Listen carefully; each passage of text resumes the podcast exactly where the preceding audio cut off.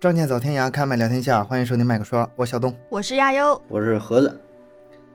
今天咱们再聊起案件，嗯，叫深圳六魔女事件嗯啊。这个案子非常有名啊，非常有名。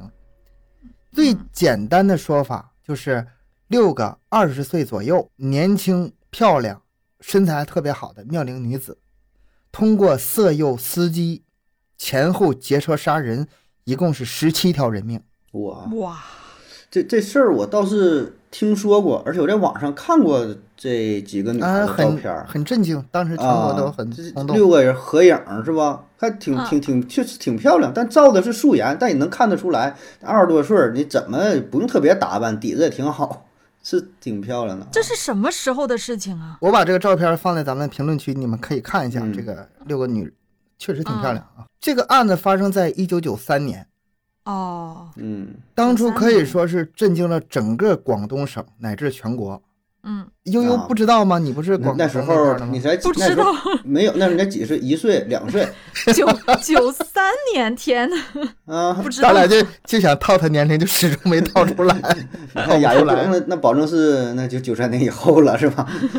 排除了九三年那。那那时候你可能太小，或者是还没出生，是吧？嗯，反正是真不知道，啊，不不知道太了解。嗯现在哈、这件事已经过去这么多年了，你想再找这个类似的成员这么多女人，然后这么心狠手辣，这个抢劫团伙可以说是非常罕见的。嗯，而且他这是人儿多呀，这种集体作案还是比较少的，是吧？反正就我所知，一般顶多也就是一两个人、两三个人嗯，三个他这个团伙规模挺大的，规模可是不小，对，对，他不只是这六个人，还有一些同伙。这个有几个后面咱们男的对对后后续再陆续讲到。嗯，你说这些司机他没有什么安全意识吗？没有防范之心吗？肯定不是。应该会有的，做司机多少也会有的。九十年代那个时候，中国刑案是非常非常多的，嗯而且司机他尤其是出租车司机，他是高危人群，就是他们防范意识其实是非常强的。我记得我小的时候啊，我那个有有个亲戚就是出租车司机，嗯，车上是常年备着那种防身的工具的，电棍，伸手一拿就能拿到。而且呢，他还买了一本书叫《中国擒拿法》，我记得我那时候嗯挺厚的一本书，顶上有各种图画，像那个 像那个如来神掌似的那种。啊，一招一招都带带那个动，不是动画，是那个画出那个人啊的造型，一招一式的是吧？哎呀，我拿过来正经研究很长时间呢。东哥，你你经历过那阵儿没？有一阵儿那个出租车司机，那个驾驶和副驾驶之间都有一个嗯大、像铁栅栏似的，对跟后边儿也是有一个铁栅栏，就给它包裹起来了。对，以前没有，以前没有。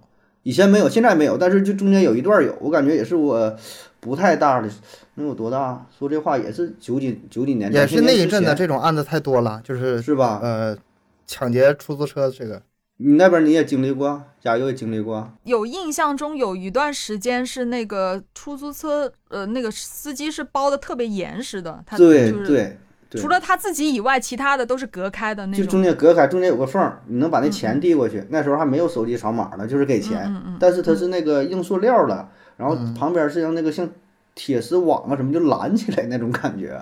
嗯有一阵儿是那样，那阵儿有那么夸张吗？我不太记得，但是的反正嗯，那阵儿是出事儿挺多，经常报的就是呃出租车司机，一般都是晚上，嗯晚上这个遇害，就包括我身边儿那时候咱在农村还听说，就村里边说谁谁谁开那个出租车的，然后就晚上就出事儿了，有的嗯就是打车到挺偏远的地方，那时候挺多抢抢抢钱抢，就是这个印象是深刻到我到现在都认为这个出租车是一个非常高危的行业。高危是吗？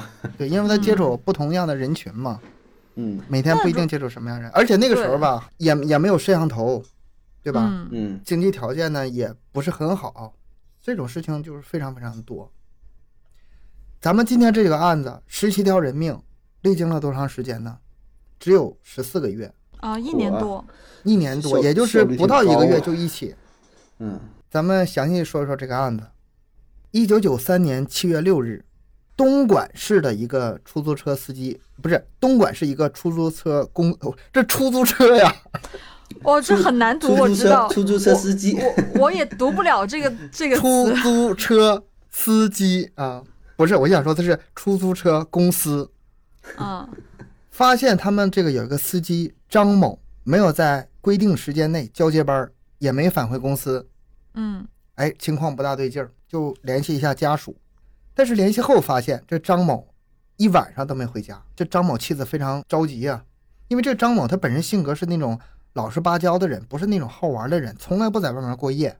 嗯他们结婚了十四年，丈夫夜不归宿，这种情况下从来就没有发生过，肯定是出问题了。嗯那公司一看这个情况，果断决定报警。哎，在这里不得不说一下，就是这个出租车公司啊，各项制度啊，还有这个嗯执行方面是真不错。很严很严格，嗯嗯是吧？对，第一时间发现，第一时间联系家属，第一时间报警，嗯嗯可以说非常及时。那警方接到报警之后呢，就得调查走访呗。哎，还真查着点线索，就是这个张某曾经在东莞市的一个东方饭店大门口拉客，他最后一次是在这儿出现。但是因为那个时间嘛，九三年没有呃这个摄像头，没有监控，也不知道这出租车往哪去了，也没有定位。哎，这个张某和他那个皇冠牌的出租车就人间蒸发了。嗯那无奈之下，这东莞警方调查也没有结果，那就向全省，就是整个广东呗，发出这个协查通报。十天之后，深圳警方接到报警，一个果农呃报警说他家的荔枝园里发现了一具男尸。那这个深圳警方就马上赶到现场呗，看这荔枝园深处有一个被尼龙绳、铁丝捆绑的一个男尸，蜷曲成这个一团，口鼻被胶带紧紧的封死，脖子上还有一根绳子，你一看就能看出来这是被勒死的，被绳子勒死的。但是凶手呢，怕他死不透，勒断了气儿之后呢，怕他再缓过气儿来，又用胶布把这口鼻给封住，嘴又粘上了啊。哎嗯以保证能彻底杀杀死，双保险。再加上天气很热，这尸体就已已经高度腐败了，发出阵阵恶臭。那联想到之前的那起东莞的出租车失踪案，前面不是发那个协查通报了吗？全省都知道嘛。所以说这边深圳警方就想，是不是那起案子呀？是不是那个失踪的那个出租车司机呀？那就马上通知张某的妻子来辨认尸体。那妻子就非常难过，就非常着急，就来了呗。他没让他去现场，嗯就让他在这个警察局看的那个照片，照片呗，看看衣服啥的，对比一下，一看照片，昏过。就是对，那衣服认的呀，就丈夫的。这张某啊，家庭挺困难的，十多年就是一直靠着张某一个人赚钱，老婆就是在家操持家务呗。嗯嗯这个张某就是家里的顶梁柱，而且呢，这个他的家庭负担很重，需要很多的钱，所以说他从来不休息，也不挑客人。没想到就这么这种情况下，遭此厄运，也就是说这个家就这么垮了。现在尸源找到了，但是对破案没有太大的帮助。已经确认这个尸体是张某了，嗯嗯也确认失踪的张某确实已经遇害了。但是咱们找到尸源，第一个作用一般来说是排查社会关系，但是现在这种情况下，社会排查基本没什么没用。没用啊，他这这个职业，很明显的，受害者是个出租车司机啊，嗯人被杀，车没了，这就是典型的劫财的一个抢劫案呐。嗯通过现场的分析，歹徒作案手法非常熟练，杀人、捆绑、封嘴、抛尸一系列，那非常的老道，没有什么线索。不是不是第一回来，瞅这个绝对是惯犯。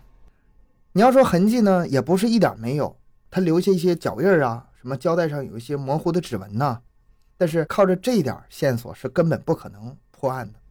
那作案痕迹太少，那物证行不行呢？物证也难追。那个作案的那些工具啊，什么尼龙绳啊、胶布啊这些东西啊，太常见了，啊，随处可见。嗯不是什么特征性的东西是吧？就搁哪才能买啊？哪都对有。其实这种案子很难破的。警方发现这里不是第一案发现场，也就是说这是一个抛尸现场，这是第二现场。嗯抛尸其实是一件很麻烦的事儿，挺浪费时间不说，还容易被人发现。那警察就以案发现场为中心，向四四周辐射找这个第一现场呗，看看有没有什么发现。如果能找到第一现场最好，但是也找不到，因为啥呢？第一没有监控，第二呢，他被抢的是个车，上车的地点呢在东莞，这个范围太大了，因为有交通工具的存在，嗯不太容易找到他这个第一案发现场。痕迹不行，物证不够，嗯，现场找不到，那就剩最后一条路了，查车。一般情况下，这种偷来的车是很难卖出去的。如果说呃有这个被盗车辆在市场上流通，一般来说应该是有蛛丝马迹的。但是令人失望的是，他们把深圳所有的二手车市场翻了个底朝天，嗯依然一无所获。嗯嗯，所以说这时候可以确定一个现实情况，就是他们有自己的销车渠道，而且非常稳定。嗯深圳警方非常重视这些案件，因为这不是第一起，在之前的三个月里，已经有两名出租车司机被打死了，他们的车也是被抢走的，嗯他就是为了车那些人，就是为了车。嗯第一起发生在三月份，几个月之前嘛，也是出租车司机被杀，死在了一座这个池塘里，还有一个桂冠牌的轿车也是失踪了。而且呢，尸检结果显示，这个司机的头部有超过四十处的击打伤，哇，在他的后背上还有很多的刺伤，贯穿了他的肺部。这个歹徒凶残至极，但是杀人手法并不熟练。这可以推断出什么？这是刚开始整的，呃，第一次，这是他们第一次，嗯也就是说，第一起凶杀案发生在这一年的三月份。然后呢，第二个司机呢就不不是这么这么乱，熟练了，对，练了，打死了嗯，是被掐死了。他的那个蓝鸟牌轿车也是不知所踪了。从这三个案子这么连续看下来哈，能看出这个歹徒的犯罪手法越来越熟练。嗯，进步的非常快呀、有关联的，就算是这个三起案件，但是警方也不知道从什么地方下手。这个三起案件呢，一直是悬而未决的。但是让所有人都万万没想不到的是，这三起案件仅仅是系列案的开始。随后短短的一年之内，发生了十八起同类案件，就是嚣张至极了，这都是。哇，真的也真胆子挺大的哦，但是你听听这个再往后发生吧，这情况就稍微有点变化了。九三年八月十八日，深圳龙岗区政府财政局报警说，他们小车队的司机吴某突然离奇失踪了。十七日晚上七点，司机吴某驾车把局长送到深圳的机场登机之后，自己就驾车往回走呗。然后登机之前，局长还跟这个小吴说：“哎，那个局长太太啊去参加会议了，可能在十点钟结束，你去来接一下他。”结果呢，第二天这个小吴也没来上班，黑色奥迪车也不知道去向，大家觉得这可能是出事儿了。嗯报警之后，这警方推断可能是遇到歹徒了。果然不出所料，一周之后，广深高路高速公路一个污水井里发现一具尸体，家属一辨认，那就是失踪的吴某呗。这是第四起。这个时候发现这里面有个细节没有？这个司机就不是出租车司机了。嗯对也就是说，整个这些系列案件呢，最开始他们是围着这个出租车司机来下手的，但是往后这个就发生一些变化，就只要是开车的都行，司机就行车得是好车。啊、嗯还得是好车，嗯嗯沉寂了一个月之后，又有类似的事情发生了。这次受害者呢又变了，宝安区的某大公司副总经理陈某，嗯，哎，看车子太脏呢，就决定这个去洗一洗吧，明天还要见客人呢。晚饭之后，他就去了距离机场不远的一个洗车场，就此失踪。因为丈夫很晚还没回来嘛，打寻呼机、手机都没回答，他的老婆就去赶到洗车场，但是洗车场人说，陈某啊，洗车二十分钟就洗完了，早就开车走了。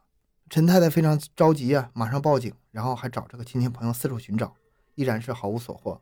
也不用卖关子，五天之后尸体被发现了。嗯前后已经陆陆续续啊发生了十多起类似案件，地点全都是深圳的宝安区，都是和崭新的名牌的车辆有关系。嗯多具失踪尸体几乎都是被勒死的。除了这些发现的尸体之外，其他的是失踪了、报案了，但是没找到尸体。有那么七个活不见人、死不见尸的报案，嗯相同的点就是车没了。啊，都是车没了，都是开车、好车，嗯失踪的车辆除了一辆是面包车之外，其他的都是高档轿车，什么奔驰啊，当时就价值七十多万呢。然后呢，这个受害者身份呢千差万别，有这个专职司机，怎么副总经理，刚才说那个嗯，什么香港的帅哥，还有一个公安局副局长的儿子，嗯就是这个人人不重要，人不重要，对不？嗯他也不管你是，他也不知道你是，他就主要奔着车来的，谁管你是司机开车还是你大老板自己开车呢？嗯所以说这警方就就有点不好抓。虽然他有很多共同特征，嗯但是这个时候想追查这个犯罪嫌疑人其实是很难的。最让警方感到疑惑的是什么呢？这些受害者呀，很多人他不是那种愣头青、毛头小伙子，没什么安全意识，不是啊，嗯，老司机，老司机了都。对，比如说那个陈副总经理，那都是那个见过大风大浪的，嗯见过世面的，很难受骗的。而且尤其是那个公安局副局长，他说自己的儿子呀，嗯他说我儿子从小就看我办案抓坏人，算是半个警察了。什么样的骗子他没见过，无法相信歹徒能把他骗走。他儿子绝没那么笨。警方对此呢也是完全丈二摸不着头脑。你要是最开始说这个出租车呀，你还说能接触各人各类各样的人，嗯把这个人怎么骗呐、是开到哪儿啊，再怎么下手啊，这行。但是很多后来车就是私家车了，私家车你让一个陌生人把你骗走，这事儿他就嗯不太不太成立是吧？不太成立。挺挺挺不好操作的感觉。接着一年多的时间，每个月都有司机连人带车失踪，但是警方还是没有抓到。这可是挺吓人的，人心惶惶。你想想，在你的城市，一个月失踪一个人儿，对吧？好恐怖啊！而且媒体还大肆报道呢，嗯所以说整个那个深圳机场附近的那些司机啊，就开始提高警惕了。哎，接下来情况发生变化了。咱们说一共是他这个犯罪持续了十四个月嘛，按照时间算，嗯他们也该到头了。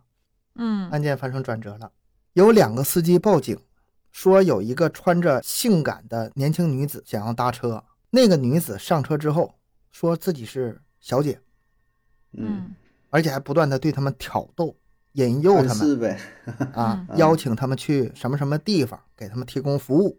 那什么服务就不用说了呗。嗯。嗯。但是因为这两个司机呢，他可能以前他也上这个当了，中了这个招了，但是他最近有点害怕，嗯 因为最近媒体上、报纸上、电视上总说这个司机失踪了，他他就拒绝了。嗯这个女的一看这司机拒绝了，这诱惑没起效果呀，那那我下车下车嗯，然后再打个车走。嗯这司机就感觉不对劲儿，感觉不对劲儿，然后报警了。这两个司机一提供线索，这警方思路就打开了啊，嗯这下可以说得通了。嗯，如果是歹徒利用美女来诱惑司机的话，那什么出租车司机、什么香港帅哥、什么大公司老总，你说出租车司机是可以理解啊，他那个司女乘客上车嘛，那那难道其他人我就那女的就站在路边拦车吗？他是在机场，机场，机场拦车。但是我知道我的意思是说，那私家车也不会随便让人上车呀。那女的是怎么操作呢只？要长得足够漂亮，男的如果说这么拦车的话，这司机多加一份小心；女的嗯拦，而且是男司机的话，就没有那么大的。成功率百啊，分之百。原来是原来是可以这样的呀。要不你你那个试试，那个 你试试拦了那个别的司机，男司机一般会不会跟你搭茬说话？甚至你上车看能不能行我怕呀，我现在是我 啊？你怕呀。怕是吧？他也怕呀，他也怕一一听你，然后警方一看这个线索，对，要是按照这个思路找下去的话，嗯好像是说的说得通了，这，对，有有可能。嗯警方就根据这个线索开始加紧调查。这个时候，案件有了新的进展，可以说对案件的侦破起到决定性作用。深圳宝安区一家医院接到群众送送来的重伤男子，啊，男子的车停在路边，这个男子头部和脖子都受了很重的伤，嗯没打死的这是，好在没有生命危险。嗯然后警察就赶到医院，这受害者刚做完手术，就是也是伤的挺重，嗯身体十分虚弱，说话也断断续续的。但是他能把这个事儿给说出来了。他说啊也就是说，这个案子是最后怎么破的呢？他就是靠这个活口啊，活口啊，真的是活口啊啊。他他他对警察说，他是个商人，在机场的时候遇到一名身材火辣的女子，想要搭他车，那就上车呗。然后上车之后，这女的说她是个按摩师，想给他提供点色情服务，嗯他没拒绝，啊，在女子的引导下去了一个出租房。到达地方之后呢，那个女的就说：“我出去拿套。”啊，嗯，就离开了。这个时候，这个这个这个商人呐，就就突然就觉得不对劲儿啊，这眼皮儿就跳，后背脊后脊背发凉，嗯。因为这女的突然离开了，他就开始觉得有点不对劲儿，有点危险的感觉了嘛。然后想起来，哎呀，最近好像这个出租车司机失踪这事件传得沸沸扬扬啊，嗯，不会就是我吧？下一个。心惊肉跳啊，欲望嗯。也一下子全没了，之前被勾起的火全都消了。就在这个女孩打开房门准备离开走的时候，受害人咔出去，抢在这个女的面前，把这门一推，拔腿就跑。嗯。啊，你说他命大吧，他也也不是说 这个这个纯纯纯粹的运气，就是他那那一刻啊，那个肾上腺素已经这个激出来了，嗯。然后就跑。结果那女孩就跟着喊了一句：“快，他要跑了！”啊，嗯喊同伴了。你要是听到这一声，你马上你就能意识到，我想的没错。对，嗯，确实是有同伴啊，几个年轻人就从外面冲了进来，对着这受害者就是一顿拳打脚踢，然后用绳子勒住了他的脖子，给司机吓完了都。他拼命挣扎，就往自己车里跑。几个年轻人紧追不舍，又拿着木棍呐、对着他脑袋一顿砸。他的受伤都是这时候留下的。嗯嗯嗯，但是这个司机身强力壮，体格太好了，强忍着痛把这几个年轻人给甩掉了，开车哦跑逃离现场。哎，这是不容易活下来了，哦，挺厉害，能跑掉。这个 你想想，之前十七条人命，之前的人，我想可能有很多是想挣扎、想跑的，但是都没有成功。嗯但是他成功了，也可能是他提前就做了思想准备，也可能这个以前练过，也可能这个身体太强壮了。总之跑了，但是因为太害怕了，太惊慌了，这受害者已经记不住自己这个去的地方在哪儿了。他跟警方描述的时候吧，线索呀、信息也没法描述的那么全，他只记得这个女孩的外貌和口音。啊，但是他这个描述跟前两个司机说的吧有点不一样。前两个司机说那个女孩吧是江西的口音，嗯但他说，哎，这次引用他这个女孩呢是贵州口音。这警方就根据这一点呢，首先确定了，哎呀，这不是一两个人啊嗯啊！嗯而且刚才你说这个口音的问题啊，哎，首先他们是确定这个呃罪犯应该是同一伙罪犯，因为这手法是一样的嘛。嗯色诱，然后拳打脚踢，这个手法一样，是应该是一伙人。然后你又说口音不一样，那就是这个团伙里不止一个女人，有很多女人。接着往下可以推断，还有几个男的，这是打手的角色。接着往下分析，这个犯罪团伙已经失手两次了，但是他们仍然是冒死作案。前面不是有两个司机报警了吗？嗯他没有成功，没有成功的话，这是紧接着对这个商人第三次下手，说明什么？说明这会儿歹徒已经没什么钱了，嗯，嗯缺钱嘛。冒这么大风险，对吧？已经失败两次了，你还敢出来作案，那肯定是没钱了。那么接下来你还会继续作案，所以警方就安排了大量警力，把机场布控起来。你不都是在机场这个找目标吗？把机场控不起。果不其然，哎，警察蹲了没多久，这个团伙就再次作案了。这一次在候机亭门前出现一个穿着低胸、性感黑衣的年轻女孩，连续拦了几辆车，可能第一个车不同意，他就拦第二辆；第二辆不同意，他就连拦第三辆。被警察看在眼里了，这个很可疑，不对劲儿。你如果是普通人想离开机场的话，你应该拦出租车，但是他拦的全都是私家车，嗯嗯嗯，我还被人拒绝了，而且一看就跟私家车不认识。你这么拦是干什么玩意儿呢？嗯这个警察呢，就悄悄地摸到跟前儿，就扫量他。这个女孩啊，打扮挺妖艳的，然后从穿着还有发型上，跟之前的两个司机描述的有点像。这警察就准备向上级汇报，我发现可疑人员。结果就在这当口，那个女孩拦上了一辆丰田的佳美的轿车，走这个司机让她上车了，车走了。嗯，那也行啊，那赶紧跟着看看他怎么抓。对啊，赶紧跟车啊。这里吧还有个有趣的事儿，这个警察不是着急吗？哎，这糟了，这个他找到这个猎物了，不行啊，嗯，这得赶紧追呀、如果说在警察眼皮底下呀，这个司机如果被杀的话，那这警察的颜面何存呢？赶紧追！警方就同时派出几辆车，沿着高速公路，机场嘛，那附近的高速公路开始追。但是呢，这个丰田佳美的司机就发现有警察跟踪，他以为是什么？他以为是这警警察抓这个卖淫嫖娼呢。嗯啊，这个司机非常害怕，踩着油门就跑啊。呃，他的时速呢是干到了一百三。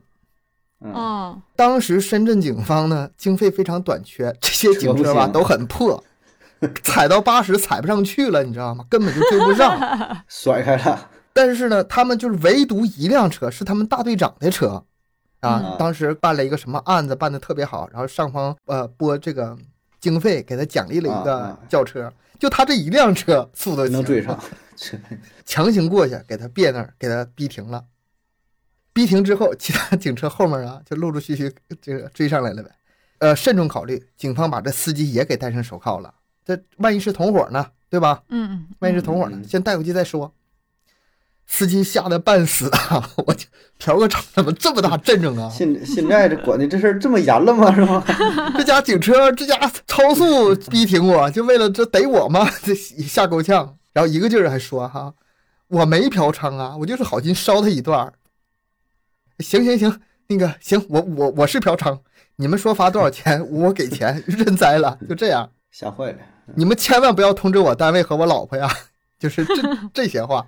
但其实这个司机不知道的是，他已经在鬼门关上走了一圈了。嗯，警方如果没截停这辆车的话，这个案子要延迟往后破，这是一码事儿。这个司司机的话，现在已经是一具尸体了。对他可能活不下去了。这个女孩就是警方要找的。嗯，嗯警方抓住这个性感女孩之后，就赶紧连夜突审呗。女孩年纪不大，但是也是个不省油的灯，百般抵赖啊，拒不交代。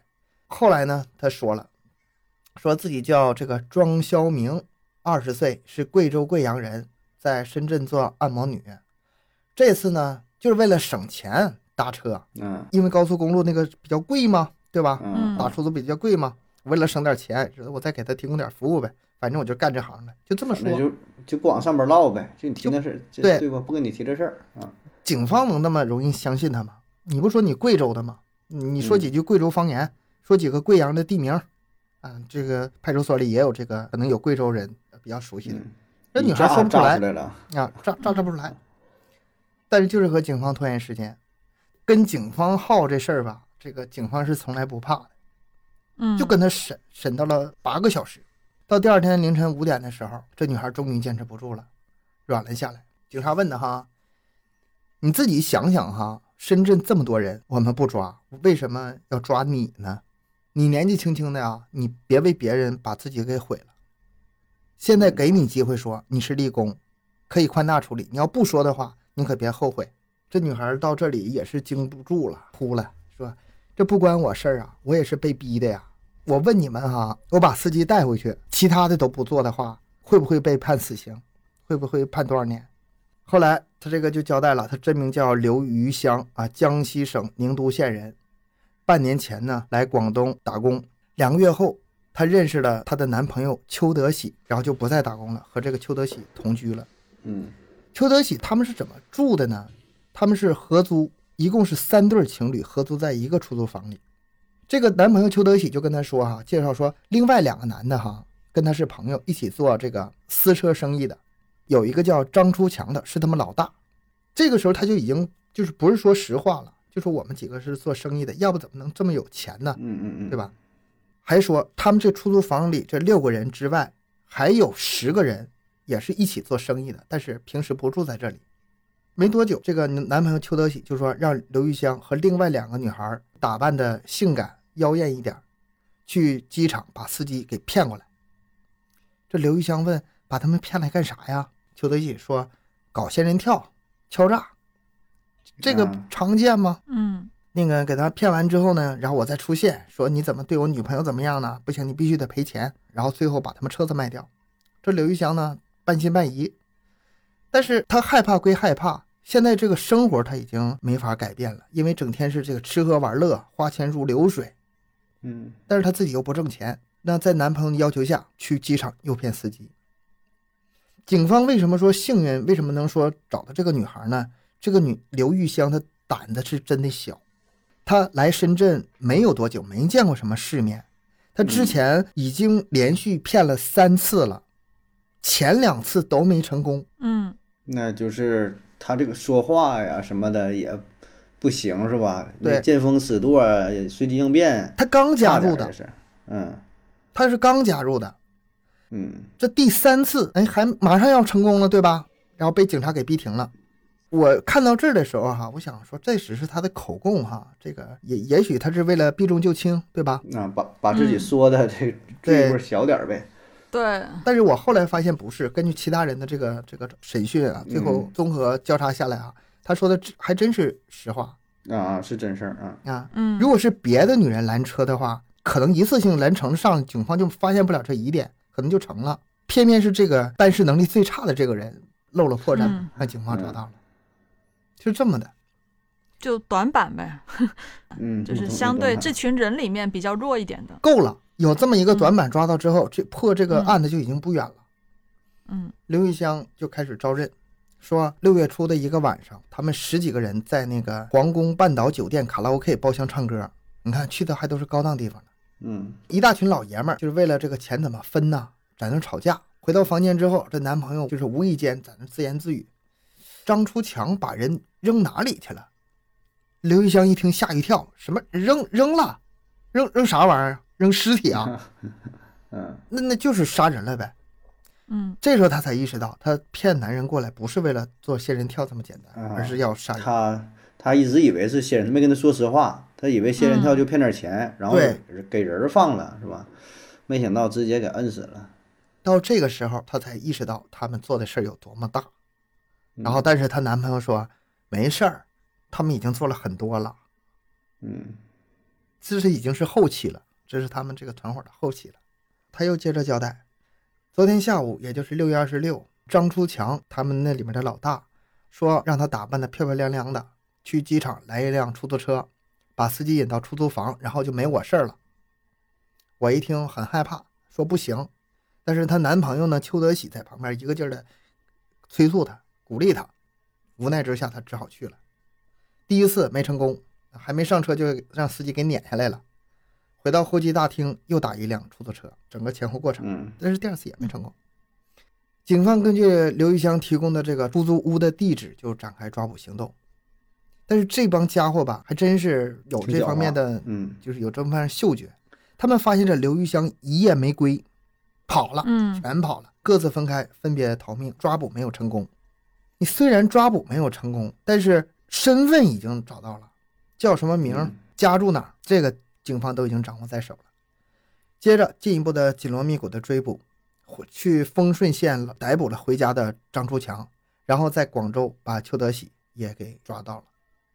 接着几个人就陆陆续续的，就是都被抓了。这个细节就不说了哈，总总之就是不到两个月吧，广东、江西、贵州一共十六名罪犯全部被抓获。都抓获审讯之后，这个整个案情、整个罪犯的这个团伙的结构就已经非常清楚了。十名男子、六名女子组成的作案团伙，十名男子中九名直接参与杀人，一名负责销售赃物，销赃的。啊，他是整那个、啊那个车卖卖车的那个卖车的，嗯，十个男人是这么分工，而这六个女人呢，主要就是诱饵，嗯把司机引诱过来。最后呢，审讯完之后，他们发现这个张竹强其实不是最大的那个头目，最大的头目叫张小建，是广东丰顺人，而且这些歹徒年纪都不大，也就是二十出头。张小建在里面算是年龄比较大的，但是也只有二十六岁。负责勾引司机这六个魔女年龄更小，嗯最大的二十三岁，最小的十九岁。张小建说，这些人呢，其实都是本来去深圳打工的打工仔，为什么要杀人越货呢？那很简单，说白了就是为了一个字儿钱。嗯他们说，在那个深圳打工的时候啊，每天实在是太辛苦了，两班倒，每天十二个小时，每周六天，经常加班，非常累。十六个人基本上都是年轻气盛的这个年轻人嘛，在流水线上干活呢，嗯、工资觉得太少坐不住啊，不够花。嗯有一天晚上，张小建和三个哥们儿从一个夜总会出来，把最后的工资就花完了，但是还有半个月才能到下次发工资的日子，口袋里已经没有一毛钱了。那剩下这这个半个月怎么活呢？张小建的哥哥就想了个主意，要不咱们就干脆抢个车，然后跑到老家丰顺县给卖掉算了。丰顺有很多那个偷来的车辆，那一辆可就是几万块啊。他们那时候工资一个月才一百多那这个对他们诱惑其实是非常大的。是吧？嗯一拍即合，所以这几个人很快就达成了共识，这个杀人越货的计划就定了下来。最开始呢，他们只是这几个男的在那抢车，他们第一次在一辆白色的桂冠出租车前停了下来，张小健就拔出匕首抵在司机脖子上，其他三个人呢把司机五花大绑扔在后面的座位上，四个人都在发愁哈、车是抢到了，这司机怎么处理？一开始他们真的只是想抢劫，只是想把这车给抢走，并不想杀人。但是张小健啊，你这计划也太那啥了，把人绑完了才想出一人扔他，对啊，人 动，画片似的，是吧？要不说这些毛头小伙子，这些年轻不是人吧，太年轻了，根本就没有规划，没有什么就是嗯冲动做事。但是非常狠呐、心非常狠呐、嗯张小健说，司机知道他们长什么样子，这一旦报警的话，警察很快就会找到他们。只能是杀人灭口了。这个罪啊也不轻，这抓上了的话，最少十年牢。他当时这么说的。后来那四个人商定，那怎么办呢？把司机杀了吧。这是他们第一次杀人，就是第一次抢劫就开始杀人了。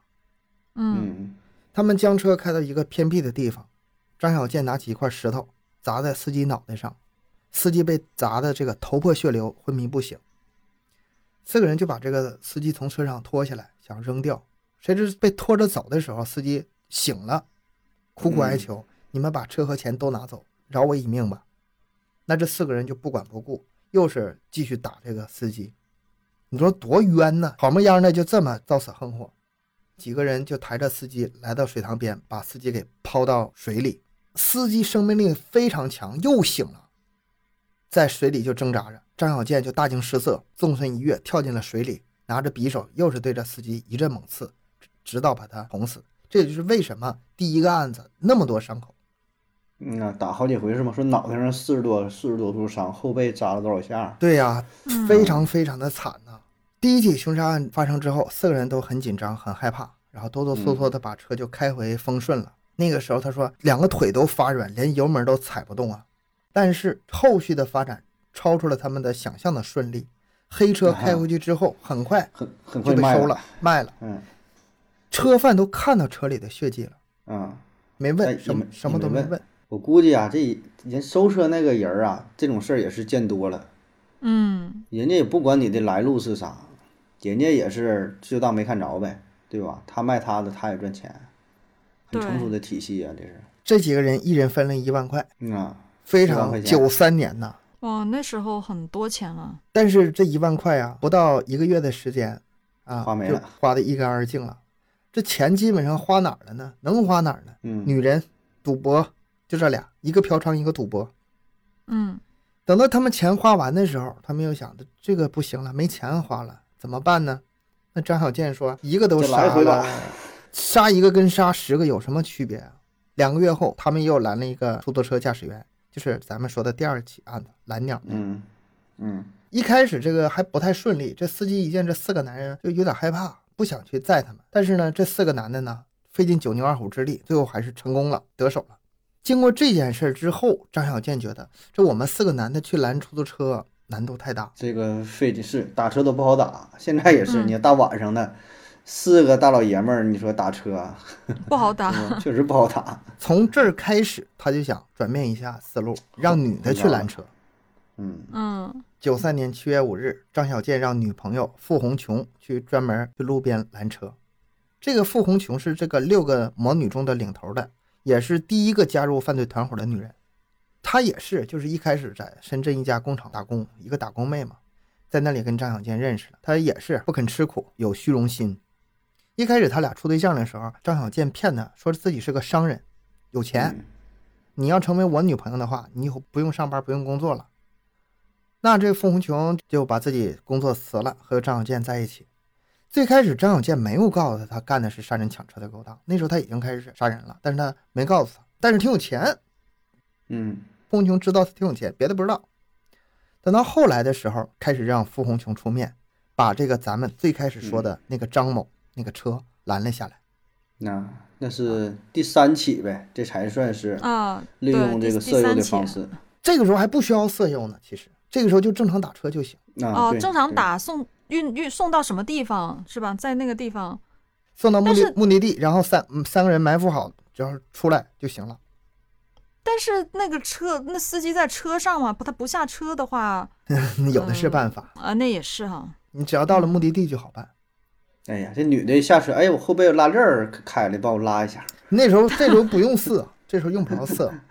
什么时候开始用色？用那个私家车的时候才开始。私家车用车，出租对对车对，这这很少，呃，而且那时候没有警觉性，这事儿还没暴露出来呢。嗯越往后发展，媒体宣传，大伙儿警觉性才上来。最开始这几起，大伙儿也没没联系上呢，还嗯，对吧？嗯还还不太知道这个刚出来。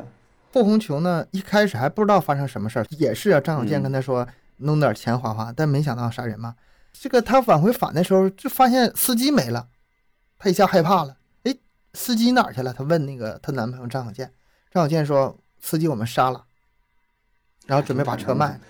这这傅红琼吓坏了，你们让我去拦车是干这事儿啊？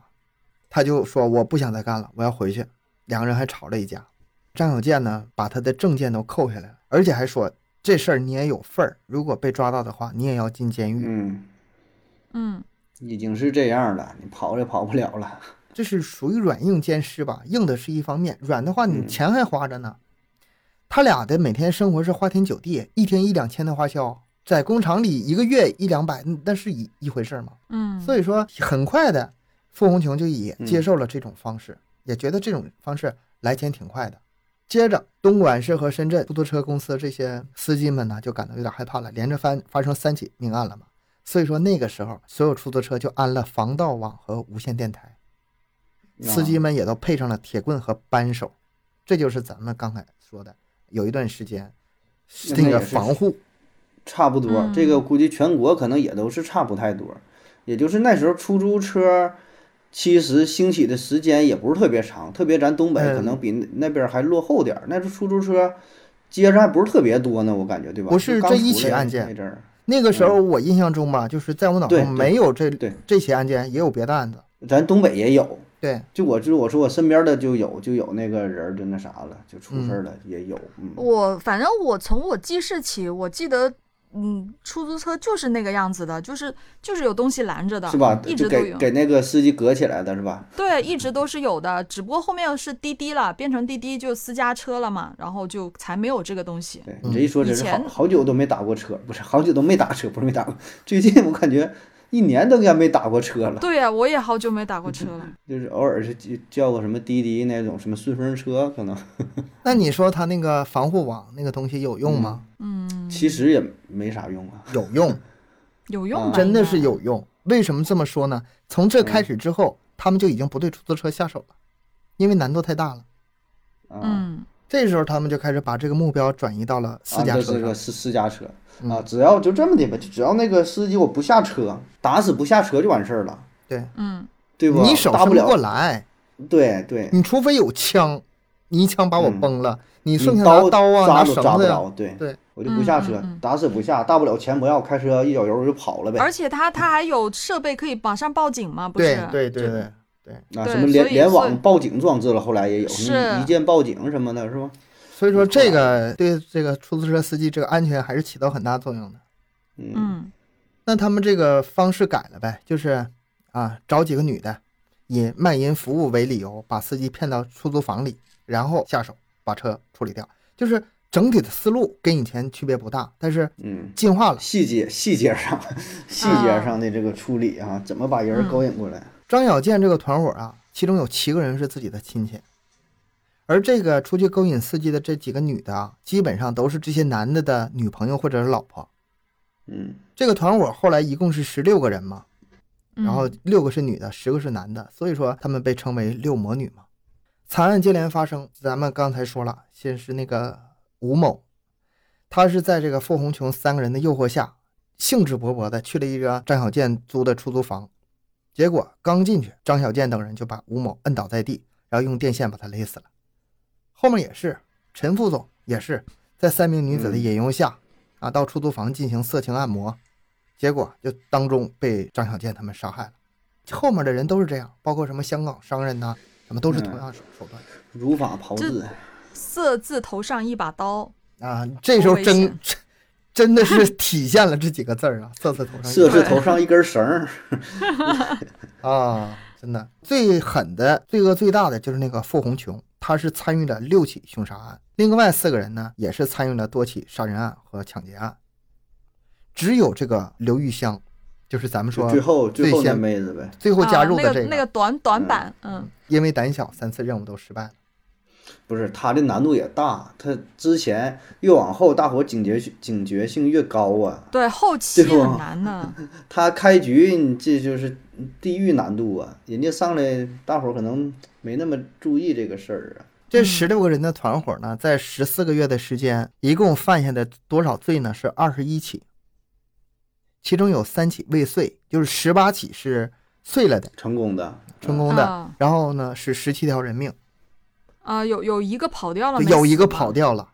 啊，对，那个跑掉了。我想起之前那个佳木斯杀童案，那个也是，也是死了很多很多的小孩儿，最后有一个小孩儿跑掉了，这个案子才破。要不然还不一定啥时候呢。咱说哈，这个当时的侦破手段呢，当时天网系统啊是什么什么系统也都不够。有的人看那照片哈、就说这几个年轻女的，她们有那么大罪过吗？她们只是把人给骗了而已，她们又不是直接参与杀人，或者是她们不知道，或者是被逼的，或者是被骗的。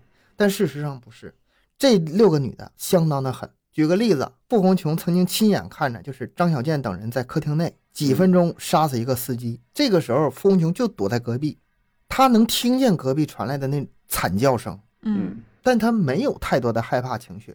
完事儿之后，几个人化着妆啊，出门继续找人，就像普通女人逛街似的，谈笑风生的把人骗回来。完全没有这个悔恨呐、他们知道自己在干什么意思。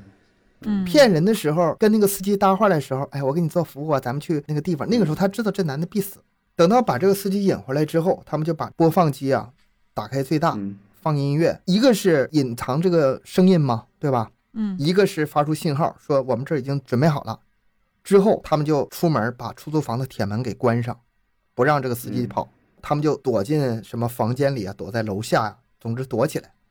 等到那个男人们把事情办完之后，这个司机变成尸体之后，他们还回来跟男的们一起把尸体处理掉，嗯，处理后后事怎么嗯去埋呀、怎么抛尸啊，是吧？都参与。嗯，他所以说他们没有那么委屈，不需要给他们叫冤，而且他们也确确实实是受益者，花天酒地，那钱赃款都花着。这个案件呢是深圳对外开放以来发生的最大一起凶杀案和抢劫案，而且呢受害者有不少是香港人。这个事儿在不只是国内造成了很大的轰动，在国际上也是很大的影响影响，很大非常的恶劣。所以说这是十六个团伙成员，十四个枪毙，只有两个人没毙。啊，一个卖车的，一个是刘什么香，对，对，啊，刘玉香二十年，卖车的呢？三年。啊，卖车才三年啊！嗯，他可能真的是全程不怎么参与吧，就是。但是他也都知道这个事儿啊，他不是对呀联系那边车贩子是吧？所以说这个事儿是挺引起这个大家这个质疑的地方。三年有觉得太有点少了低？吧？对，嗯，他他这个其实抢劫跟他扯不上边儿，他就是销赃，他就是销赃罪。也是，你要是按这个罪行来判，人就是一个销赃罪，对吧？嗯，反正那几个保证都得是枪毙了，嗯而且14个人这事儿吧就是当时还对这个二手车市场管理也。有很大的对很大的震动。嗯当时丰顺是一个管得很松的地方，车辆办证特别宽松，你不管什么地方来的车都可以轻松拿到牌照，所以说那块黑市非常的频啊，繁。你说的是就是他那个地儿宽松，那个地方是吧？那个时候我觉得得不只是他那地儿，全国各地可能普遍都是这种不是特别情况。严九几年嘛，九几年那时候都比较宽松。只不过恰好这几个罪犯他们的老家是在那儿，人人生地熟嗯的，回那会儿消去，人那不叫人生地熟，就是呃很熟悉那里的环境，认识人也多，然后就很顺利的把这嗯事儿就给办了。而且呢，那几十几家汽车修理厂，从修车到更换车身颜色、换车身到引擎号，全一套一条龙一啊套，啊，整个那个什么框架号什么玩意儿，什么这整个给你，都给他洗白了。一条龙服务。所以说也就导致他们整个这个销赃渠道啊特别顺畅。然后哎今天我把这个六伯女的照片就放在咱们节目的简介里。这听了之后啊，真是心惊胆战哈。男人呐，男人是吧？真是有时候你说说一时冲动啊，一时就是这咋说呢？大脑这个血就不够用了啊，血都跑到下体了啊，脑袋里边儿这血就没有了。也是一步一步来的。我觉得这个这女的拦车的时候，她不一定上来就说服务，啊，嗯，要是你，你敢吗？一个女的，你在那开车呢，女的叫你车，你把车窗摇下来，大哥嗯要服务不？你敢吗？，你也害凭怕？啥呀是吧？凭啥呢？你要说我我开个豪车，你说可能是吧？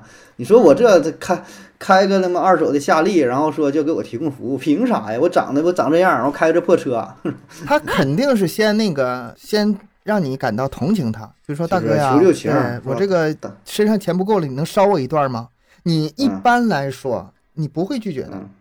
对，你要是男的的话，我害怕。而且是机场，你知道吧？他就说呗，你那个这会儿打车挺贵的，哎，公交车没有，你给我带到那个市区去，你给我带到哪个近点儿的那个车站就行，对吧？对这玩意儿招儿很多，然后就上去上车之后，哎，大哥，我那个是那啥，那个行不？是啥一一一点点给你套呗，看看你是不是那种人，对吧？一看是个他妈的老色逼，呱呱就给你整。一看要是不动情的话，可能那咱换个人啥的，招儿很多，就是。哎，反正这是加小心嘛！这看了这事儿之后，真就是，他很有可能是那样，就是嗯，哎呀，哥，那个我身上不带钱，没带钱嗯，然后呢，哥，你这空调这么热呢，我这不用里边儿 哎呦我天呐太，我这画面都出来了。是吧？那个我我到地方，我我没有钱给你，但是我这行呢，呃，比较开放，嗯我做点要不我就对服务一下得了。哎，这司机想说我是占个便宜啊，而且什么呢？让你搭我车在先，你欠我的，你给我点东西是很正常的。你要是没有钱的话，啊原来不想吃亏呀啊！这是东哥的心理啊，就推断嘛，推断他们的那个对话嘛就。是就是你的心理，啊，就是真的，就是有一个原则，有一个原则，搭车行，但是去的这地点我说的算，我就扔到地铁口，嗯，我给你扔到那个中央大街，我我给你扔我给你扔到哪菜市场人多的地方，你下车。嗯你不能说你去哪，我跟你我我我咋的啊？我和你去哪深山老林，你去什么地方偏僻地方，我给你送到地方啊？那那那那不好使。对，如果你自己决定要去哪里的话，还是比较安全的。对我毕竟她说我给你只是一个女送到哪儿是孩，是吧？嗯你要说发生关系，咱俩在车上，车这种事儿。你要说去出租房，那不好使。我不喜欢出租房，我就喜欢咱俩。就现场，对，就在咱俩就在机场整完，整完我再送你，对不？还能他妈吃这亏了？整完了滚，我 去什么去？我这会还得拉客呢，下车你这劫匪碰上流氓了，你这是？是不？有种你就报警，你敢报警不？那么肩负三条人命，你还报警？滚！我操，我操，你谁都敢上啊你哈！赔了！我操，一天他妈活儿没接着，他妈被被人干一次，你说？嗯，哎咱们开玩笑啊，但是这事儿确实是挺危险，因为他不是一个人，他还有很多同伙。还好吧，这事儿出来之后，现在整个这个市场啊，就这些事儿也是随着网络的变化，随着什么，就是什么各种行业呀，是吧？电子服务，就是说整个这个便捷性、安全性也都在提升。提高了很是吧多。这种事儿抢车的，包括说你抢完你怎么去销赃，怎么整？他这个最关键就是销赃成熟了，你只要把这个销赃这个渠道给它堵死死的话，这种情况就不出就出现不了了你也。卖不出去，顶多就是仙人跳。这种现在就是仙人跳，仙人跳或者是绑仙人跳还是有架，或者是绑架那个就是要钱，逼你银行卡密码。嗯车本身现在是车不不值钱了，而且绑架现在也差了。绑架你说能整的，而且罪过挺大。就我仙人跳，我觉得现在还是还是有一定市场，对吧？嗯，讹个你三千五千的呗，你也能拿出来。然后有人就是说这事儿你也别别别别告诉我公司，别告诉我这个家里人，嗯你可能吃个哑巴亏。很多都是新能源车嘛，电车，电车现在都是有嗯定位功能的。定位就是是吧？对，以后如果说发生类似的这种刑事案件的话，比如说啊，我开着我的车失踪了，啊，那警察直接去调数据的话，你的车在哪，当时就能调到。都能追。反正情情况一直在变吧，我觉得像他们这种六魔女这种案子啊，嗯，呃，之前就很少，现在以后对会不不不怎么会有这种案子了，还是比较就那你想想，都是那个九零年代的时候、哎呀，这样的大案多。，她就真正干这行就完事儿了呗，还还扯什么呀？就真正就就是说，他就还是就干那个，真正那么去干。哪个呀？什么呀？行行行行行，就不能再行说了，行了吧？再再再说这节目，就就咱就不是讲案子了，这就是。哎，这期节目就到这里吧，感谢大家收听，欢迎大家多多留言、分享、点赞。咱们节目更新时间是三七二十一，家庭友群联系主播，商务合作，关注我们的微信公众号麦克说 Plus，咱们下期再见。拜拜